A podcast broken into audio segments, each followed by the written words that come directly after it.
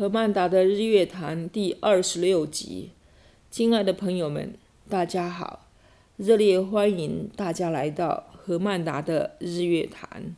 今天阿妮塔和我要来聊聊沟通的这个话题。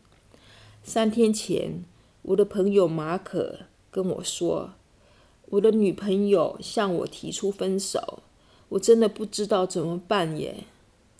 听到他的问题。我没多加思考，就马上给出几条建议。我告诉他，他可以跟女朋友再好好沟通一下。也许他的女朋友根本不知道马可很爱他嘞。然而，在听到我的建议之后，马可并没有因此情绪变好，他开始变得好沉默。我们的对话就中断了。最后，我们两个还不欢而散。很明显的。我的安慰跟建议都不是他要的，安妮塔，我觉得我的建议还蛮好的耶，我实在不了解为什么马可听不进去。阿曼达，你太急于提出你的建议、安慰或是表达你的感受了，但是马可这个时候可能只需要你聆听他深深的痛苦。比较好的做法应该是先放下你既有的想法与判断。全心全意的聆听马可说话，你对马可的聆听只是为了告诉他你自己的看法与感受。他听见你的建议之后，会觉得你完全无法站在他的角度与他感同身受，他感觉到被忽略，当然就不愿意再进一步跟你交流啦。沟通是否有效，取决于我们说的话是否直击人心。而是否直击人心，关键在于我们说的话是否能触及对方的感受。安妮塔，你说的真对耶。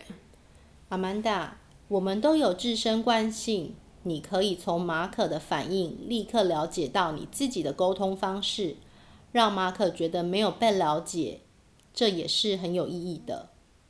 大部分的人啊，在听别人说话时，都是以我为出发点。根据自己的看法与对他人说出的内容进行批判，他们注重表达自己的想法。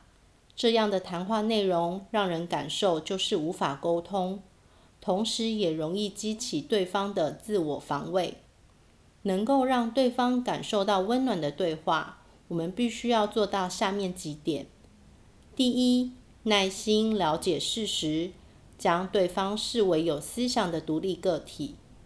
第二，了解对方的感受，可以透过提问的方式确认你了解对方的感觉。例如，你可以说：“我感觉到你现在很生气，对吧？”第三，清楚地知道对方的意图，也可以透过提问来了解对方的想法。例如，你可以问马可：“你说你很生气，是因为他提出分手？”但其实你早就有想提分手的念头了，对吗？安妮塔，那有没有什么技巧可以帮助我做一个比较好品质的听众呢？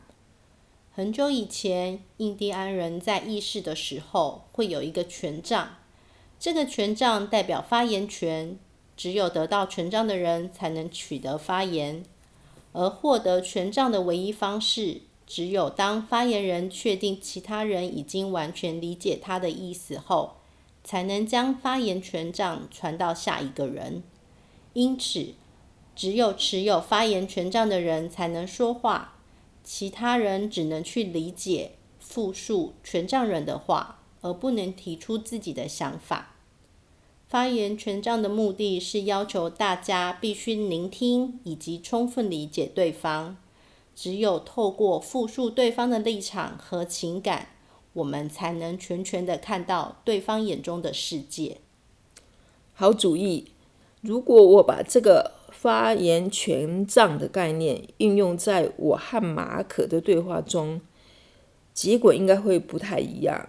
安妮塔，我在这里再重说一遍有关马可的故事给你听。然后你给我建议，应该用什么方式跟他谈话才有效果？很久以前，每次马可心情不好，都想找我讨论。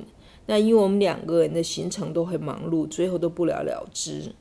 马可很爱他的女朋友，女朋友情绪不是很稳定，他也不确定他对马可的感情，最后还是决定跟马可分手。马可心都碎了。我呢，赶到马可家去安慰他，可是就如同前面所说，马可并不领情。